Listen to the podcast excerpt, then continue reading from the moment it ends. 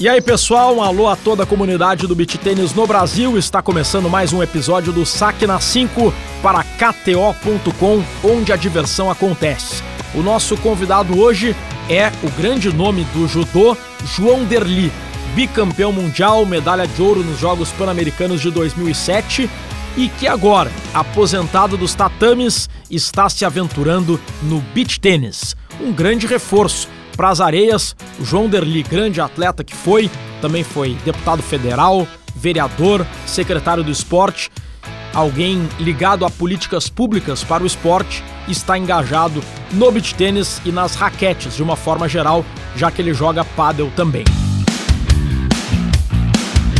O Saque na 5 tem o oferecimento de KTO.com. Para todo torcedor, existe a KTO.com.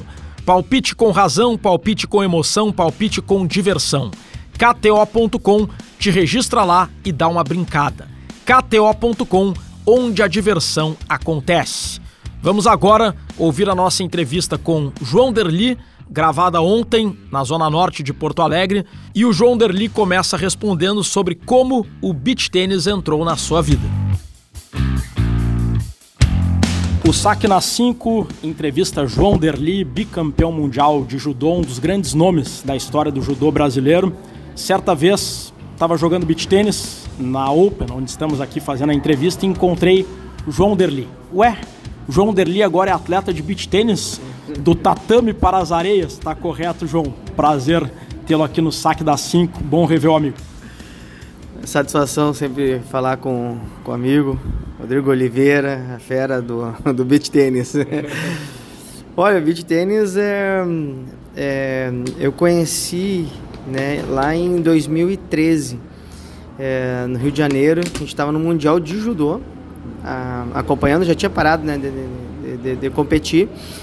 E tem um amigo que estava também é, a passeio no Rio e vamos se encontrar na beira da praia e levou é, quatro raquetes e, e umas bolinhas para a gente brincar, né? É, a rede era uma rede de vôlei, daí era o, o, os furos da, da, da, rede eram maiores do que a bolinha, né? Então passava às vezes para dentro. Do... Mas foi divertido, a gente acabou curtindo ali. E depois teve um período que eu não, não, não acabei jogando, né? E com o passar do tempo, a, a minha esposa, né, a Gabriela, ela começou a fazer aula. E, e aí eu pô, joguei já algumas vezes o, o beach tênis e comecei daí também a, a, a, jogar e foi aí que eu reaproximei do, do, do beach tênis. E o que te agradou mais no beach tênis? O que, o que fez, o que tem de tão especial no beach tênis que te conquistou? Bom, primeiramente, é, fazer uma atividade física, para mim, que eu que iniciei lá dos nos meus seis anos, seis para sete, no judô, é, então, quando ela está muito na academia, corrida, é, se torna praticamente é, um trabalho, assim, que seria para uma pessoa, né? Então, quem está acostumado a mexer no computador, né? É, passa o dia inteiro mexendo no computador, quando chega em casa não quer mexer no computador, né? Então, é, eu tinha essa sensação, né? E o legal do beach tênis é que é uma forma de fazer uma atividade física, né? Daí tem um jogo, né? e, e o jogo, essa a competição, ela reacende né, aquele sentimento que passei minha vida inteira uh, na, na, competição. Então tu tem um objetivo ali, então fica mais, uh, mais prazeroso né, de a gente fazer a, a, atividade física. E é encantador, né? O, o beach tênis, né? É, os esportes de raquete, apesar de eu nunca ter praticado né, com esportes de raquete, mas é, tem aquela competitividade, né? Botar uma bola difícil, só a tensão de conseguir chegar na bola, né? Devolver, né? Então superar né, na, na cabeça o, o, uh, os movimentos, enfim, tudo isso me, me encantou bastante, né? É, é, então acabo é, sendo aqueles momentos, né, ali, às vezes passa uma hora, duas, três, chegar a jogar às vezes quatro horas consecutivas de, de, de beach tênis, né? Então são horas que o cara passa ali com, com muito prazer, com, com, com gosto de, de passar aqueles momentos de diversão e ao mesmo tempo fazendo uma atividade física a experiência de já ter competido em Olimpíada, Campeonato Mundial, você é bicampeão mundial de judô, já foi ouro no Pan-Americano. Essa experiência deixa o cara mais tranquilo para os momentos decisivos do beach tênis, vai sacar no 40-40, vai sacar num match point contrário, mas pô, tu já foi medalhista, já, já ganhou o Mundial de Judô, aí tu, tu saca nem aí, tranquilo ou não tem nada a ver? não, acho que eu fico tranquilo, até porque eu não tenho a, não, não tenho o sentimento de ah, ter que vencer, né? E quando eu tô apesar de gostar muito da competição, quando eu tô, tô jogando aqui, eu tô me divertindo. Eu, é, por isso que, eu, que é prazeroso fazer, né? Jogar o, o beach tênis. Então, se tá 40-40 ali, é, é match point, eu saco tranquilamente.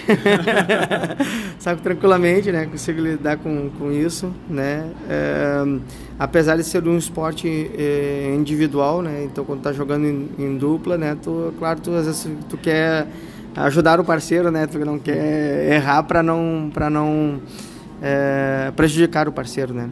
Mas é, é justamente isso que a gente tem que tentar conseguir sempre lidar, né? Com, com, com isso, não ter pressionar no, no, no erro, né? É, é, seria como entrar numa luta no judô, tu entrar, não, não posso perder. Não, se tu entrou com esse sentimento já é ruim, né? Então tu tem que entrar sempre com aquele, eu vou vencer, eu vou acertar o ponto, eu vou passar o saque é, na, no que o parceiro pediu ali na 1, na 2, na 3, na 4 ou na 5, mas passar certinho, né, para devolver a bola vir bem para nós. João Deli, com que frequência tu joga beach tênis? Chega a jogar campeonato ou tem a pretensão de jogar campeonato ou só para se divertir mesmo? E queria aproveitar também e perguntar quais são as tuas características como atleta de beach tênis. Tem um jogo mais defensivo, de dar volume, mais agressivo, de esmechar, de atacar? Bom, é, as minhas pretensões com o beach tênis mesmo é me divertir, né? Passar um, um tempo da atividade, é, mas eu me divirto muito. A minha característica é, é, aquele negócio, né? Todo cara que, que inicia, né, quer atacar, né?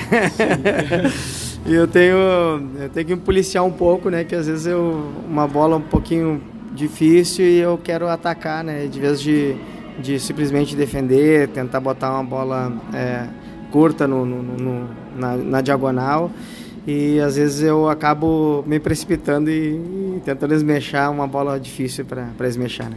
Agora, João, além da experiência de atleta profissional, atleta bicampeão mundial de judô, tu tem a experiência também no esporte como gestor público, como parlamentar, foste vereador, deputado federal, secretário do esporte e teve o esporte como bandeira. E o esporte ele tem um poder de de transformar a sociedade. Né? É, uma, é uma forma muito barata e prática de se resolver muitos problemas, problemas sociais, questão de saúde pública.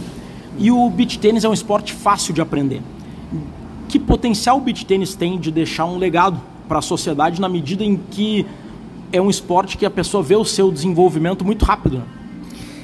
Sem dúvida alguma. Né? É, por exemplo, o judô, se a gente não inicia cedo, né? quando, quando criança, a gente vai ter mais dificuldades de aprender. Né? Por exemplo, um golpe que chama ultimata.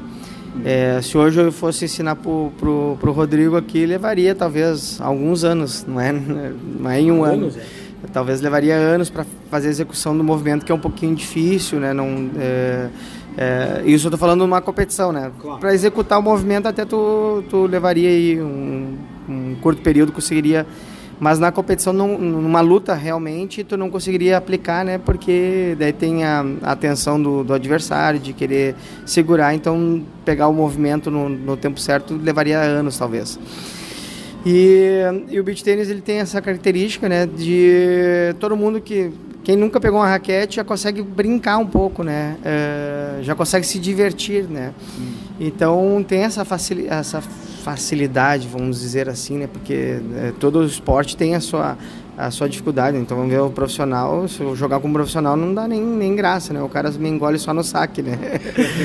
então, é, mas é, tem uma, uma, uma boa é, as pessoas têm uma, uma facilidade de conseguir pegar o, o, o, o beach tênis, né?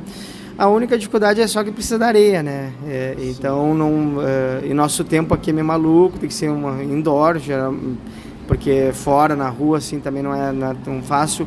Que, né, no verão, o sol é racha na, na, na na, na, na, cuca da gente e no, no, inverno é muito gelado, areia, é, é, tem muito vento também, por exemplo, na orla, lá nós temos 30 quadras de areia, né?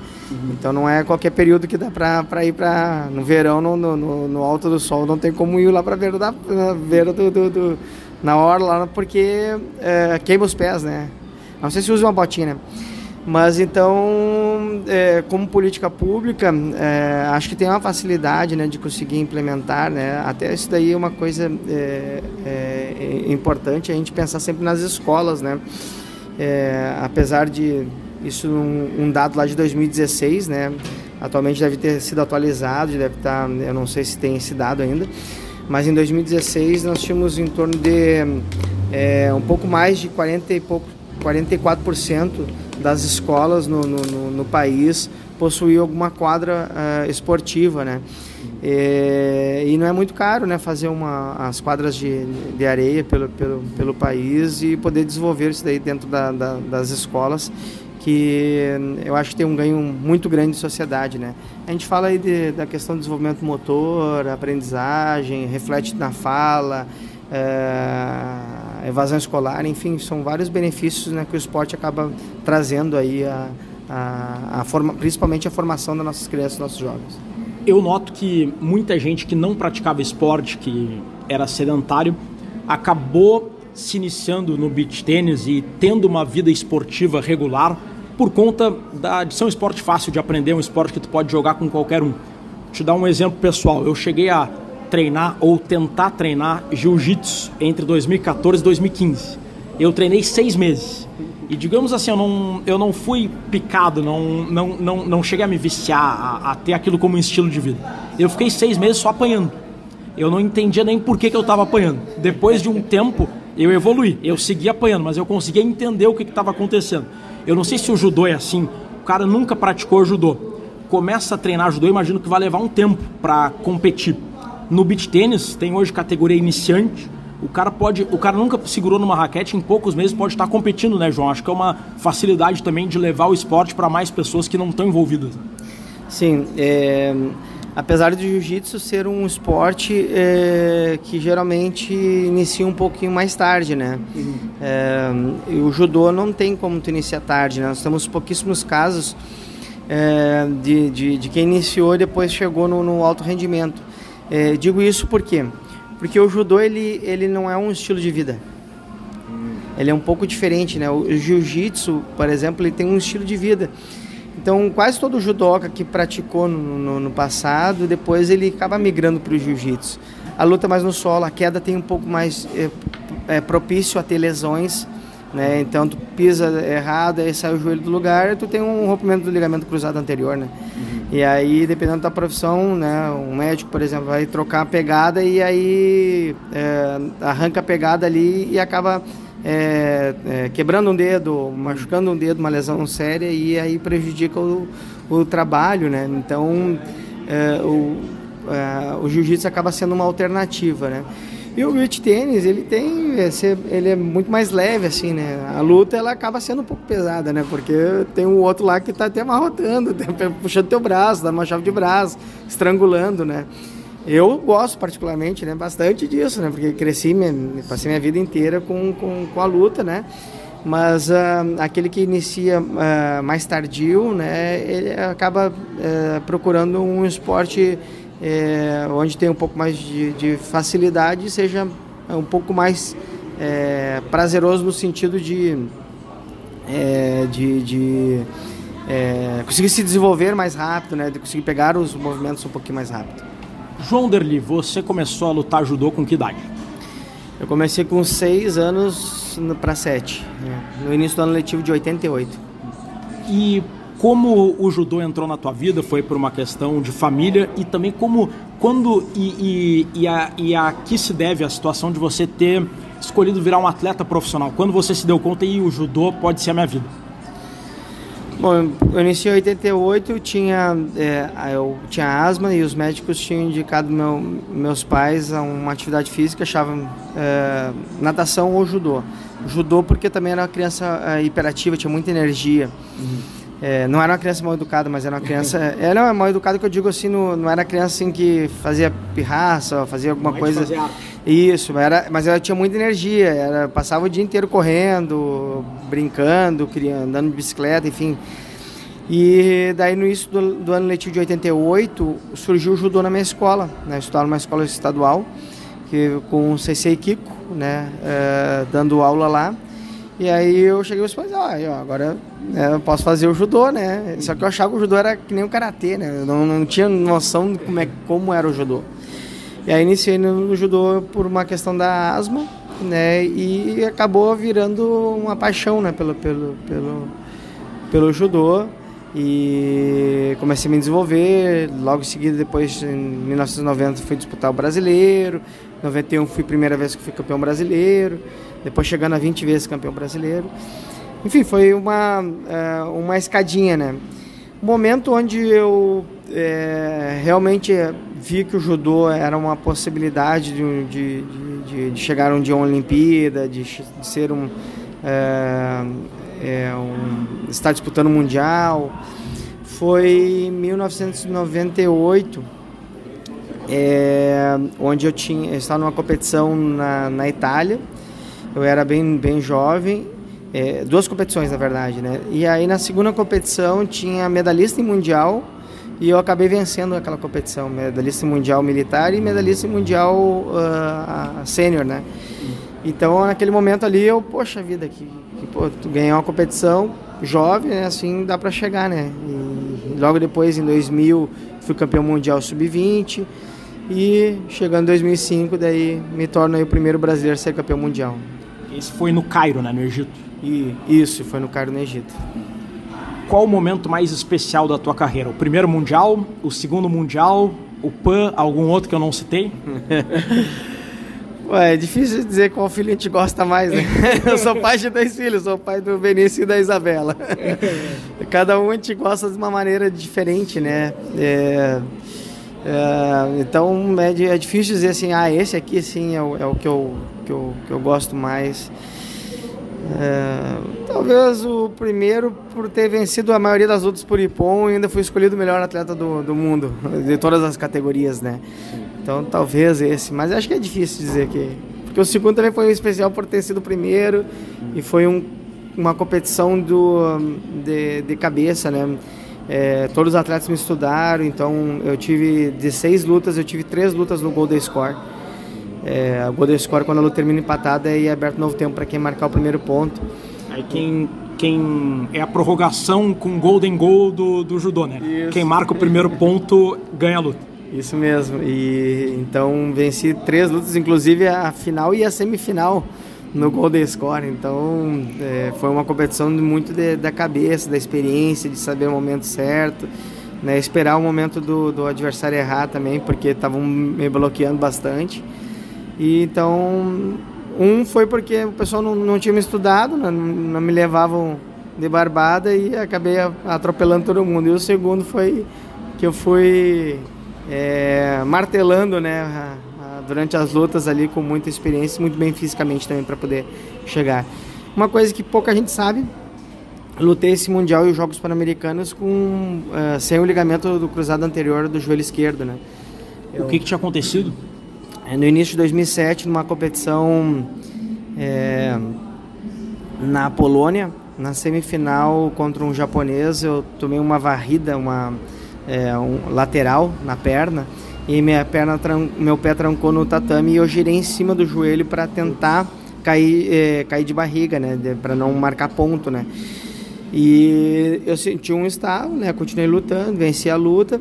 Aí na final contra o espanhol eu também tive nesse mesmo dia um, uh, tomei uma joelha, uh, várias ombradas no, no, no, no, ombro, era uma defesa que eu acabava fazendo com, com o adversário, estava com o nariz enorme, e eu tive um estiramento na, na, na, na coxa, na, na posterior, uh, da, da perna direita, né, nesse dia. Eu tô lá amarrando a perna, tentando me consertar para ir, e eu não sabia que meu joelho estava ruim. Fui fazer a final, o, o espanhol não quis fazer a final porque ele tinha batido o olho, estava com o olho fechado, e ele já tinha classificado para o Mundial, né? Eu, e aí, eu, quando eu volto para o Brasil, eu descubro que é, vou fazer um movimento no treino, né? Até então não, não sabia que o joelho estava com o ligamento. Eu vou girar em cima do joelho e eu caio, né? E aí fica dolorido o joelho, vou no médico, então faço exame de gaveta e descubro que ligamento, é, faço depois uma ressonância, descubro que eu rompi o, ligamento do cruzado anterior do joelho esquerdo foi campeão mundial com o ligamento rompido, é isso? Isso mesmo. Então, é, aí uma conversa com, com os médicos. Né? Antigamente não existia a cirurgia de ligamento cruzado. Uhum. E o que, que o, alguns postergavam, né? Alguns jogadores de futebol, por exemplo, fazendo muito reforço muscular, deixando a perna muito forte para não para aguentar, né? Na, na, sem deixar o joelho uh, ter rotação. E aí foi que eu comecei o trabalho, né? E fiquei dois anos né, sem, é, lutando, né? Sendo bicampeão mundial e campeão dos Jogos Pan-Americanos sem ligamento. Bom, uma história de raça, de, de gana, de... Foi muito guerreiro nesse, nesses títulos. João Derli, quais as perspectivas do judô brasileiro judô gaúcho em especial? Estivemos representados como medalhistas em Tóquio com a Mayra Guiar, com o Daniel Carnim Quais as perspectivas para os Jogos Olímpicos de Paris 2024? É, 2024, né, a gente tem algumas é, questões bem, bem legais, né? É, a equipe feminina, né, é, desde agora me fugiu a, a, data, mas há um, há um bom tempo tem sido o grande carro-chefe, né, é, do país. Essa equipe já está um pouco mais envelhecida, né? Nós temos a Mayra, a Rafaela, a Maria acabou se de, de, de, a, aposentando, né? E aí está tendo uma, uma, renovação. A gente chega então uh, com, com chances altíssimas em três categorias no, no, feminino, né? Que é a Rafaela, a Mayra e a Bia. Uh, e sempre tendo aquelas gurias que estão uh, surgindo, estão crescendo aí com sempre pode fazer, sempre, geralmente acontece, né? Sempre tem alguém que que surge nos Jogos Olímpicos e acaba fazendo um, uma, boa, uma boa competição e às vezes medalhando, né? Então a gente tem aí e o masculino, né, se reerguendo, né? Passou uma fase é, onde mundiais ficou um bom período sem trazer medalhas e uh, o, nós estamos visto em várias categorias, né? Uh, pessoal chegando nas competições, as principais competições medalhando. Então as chances são altíssimas e nós temos, por exemplo, o Daniel Carguinin, que já é uma realidade, né? não é mais uma esperança, então chega muito bem para os Jogos Olímpicos, vencendo várias vezes aí o, o campeão mundial da, da nova categoria dele, né? que é o, o Georgiano Lacha. E eu acredito que ele vai aí, sem dúvida alguma, é, fazer também um, um belo Jogos é, Olímpico. Né? Então a gente tem aí também chances aí, no mínimo em três ou quatro categorias também de, de, de medalhas, é, é, chances reais né, de medalhas no, no, nos Jogos Olímpicos e tendo aqueles que correm por fora que podem também daqui a pouco é, medalhar, né? Que a gente sabe que Jogos Olímpicos é muito imprevisível, né? Tirando algumas categorias, alguns caras, né, que, que, que se perpetuaram na, categorias, né? Mas uh, geralmente é muito imprevisível. Né? Para finalizar, João Derli, você também tem a experiência na política. Foi vereador de Porto Alegre, deputado federal, vivenciou momentos importantes da história do país, como por exemplo o impeachment da presidente Dilma, também participou como deputado que propôs a criação da CPI da máfia do futebol, que investigou irregularidades na gestão do futebol brasileiro. Também foi candidato a prefeito, secretário do Esporte Lazer que balanço você faz da tua experiência na política e de que forma a política pode contribuir com o esporte? A política ela é um ambiente difícil, mas é muito importante, né? Então, nossa sociedade hoje, impostos, uh, que tipo de políticas nós vamos ter, como aplicar as políticas que possam uh, beneficiar ou, ou prejudicar né, a nossa sociedade. Então, é, eu sempre gostei muito de, é, do desafio, né? E acho que foi, foi sempre fui muito desafiado na, na, na, política de sair da, da zona de conforto, né? E ter que estudar temas às vezes que tu não tem tanta afinidade, mas claro que sempre o, a minha prioridade foi na política do, do esporte. E tive algumas conquistas importantes, como as leis de incentivos, né? Tanto a federal que hoje ela vigora desde 2015, que ela encerraria, e quando deputado a gente conseguiu prorrogar via uma medida provisória até 2022. E o meu pro, primeiro projeto aprovado, proje, é, é, projeto que realmente é, tem um benefício à sociedade, foi aprovado no ano passado, né, prorrogando até 2027 agora e dobrando, né, de 1% para 2%. Isso pode chegar aí a quase 900 milhões de reais, né, aportados aí no esporte, no universo do esporte, desde a iniciação até o alto rendimento. Então, é, e é na lei do Estado que a gente conseguiu baixar a contrapartida de 25% para 10%, ah, facilitando bastante o acesso a, a muitas modalidades. Hoje é, tem um, um, número enorme de, de modalidades esportivas né, que têm acessado aí é, o Pro Esporte no estado do Rio Grande do Sul, aumentando também com, com o passar do tempo hoje na gestão do, do do deputado Darley, né, ele, é, o governo conseguiu subir aí o teto, né, está em torno de, se eu não me engano, 30 milhões, né, é, então é, isso é um grande benefício e ganho para a sociedade e para o esporte gaúcho brasileiro, né.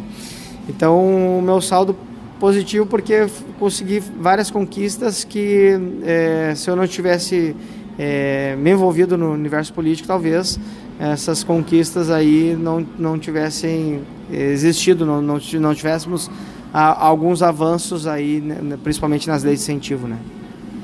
João, uma pergunta que eu esqueci de fazer. Na tua trajetória como atleta, uma realidade que, que faz parte da vida de um atleta de judô é bater o peso imagino que deva ser algo complicado, porque tu não pode estar um grama acima do limite da categoria, né? Como fazer para bater o peso? Isso é uma dificuldade, é um, é, é um desafio que o atleta tem que enfrentar? Sem dúvida alguma. É, eu tive uma não é carga genética, eu recebi né, dos do, do, do meus antecessores, né? É, de perder peso correndo com agasalho, desidratando o corpo. E aí ter uh, cheguei num período, né, que eh, ali no alto rendimento, né, que eu tinha que me tornar profissional, né, não dava para perder peso dessa maneira, que isso me prejudicava, né, para pra, as competições. E, e hoje é, tem muito mais orientação, tem muito mais estudo, tem, é, enfim, tem suplementação, enfim, tem uma infinidade de recursos, né, para os atletas até uma infraestrutura né, é, do, dos próprios clubes, né, de, é, que, que dá uma, uma condição melhor para perda de peso. Ou não, né, ou para ganho também né, de, de, de, peso. Então, todos os testes, exames que eu acabava executando e, e eu não tinha resultados, não tinha orientação, então eu acabava perdendo muito, muito errado com o passar do tempo, daí, com um pouco mais de conhecimento, comecei a, a, a perder a, o peso da forma correta. Né? Então, só para uma forma errada, por exemplo, é botar um agasalho plástico e sair correndo para suar que nem um, um, doido, né? Perdendo um monte de. É, é, com isso vem um, um, a perda de reflexo, né? Tu fica mais lento, enfim, várias dificuldades que acaba enfrentando na, competição e que hoje é inadmissível, né? Um, um, atleta hoje de alto rendimento perder um peso dessa maneira. João Derli, muito obrigado pela entrevista, muito legal ouvir a tua trajetória, conversar contigo sobre a tua história linda no judô e agora também sobre o beach tênis como um hobby, como atividade de lazer. Obrigado pela entrevista e parabéns por tudo que tu fez e faz pelo nosso esporte. Eu que agradeço, Rodrigo, pelo convite, né? E estou te aguardando aí para a gente pular e parer.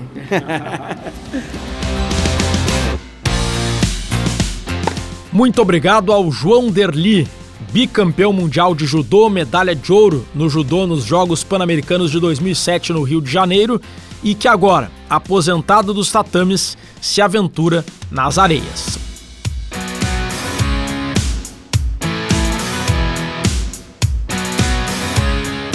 Para KTO.com, o Saque na 5 vai ficando por aqui. Voltamos na próxima semana com mais uma atração do beach tênis brasileiro.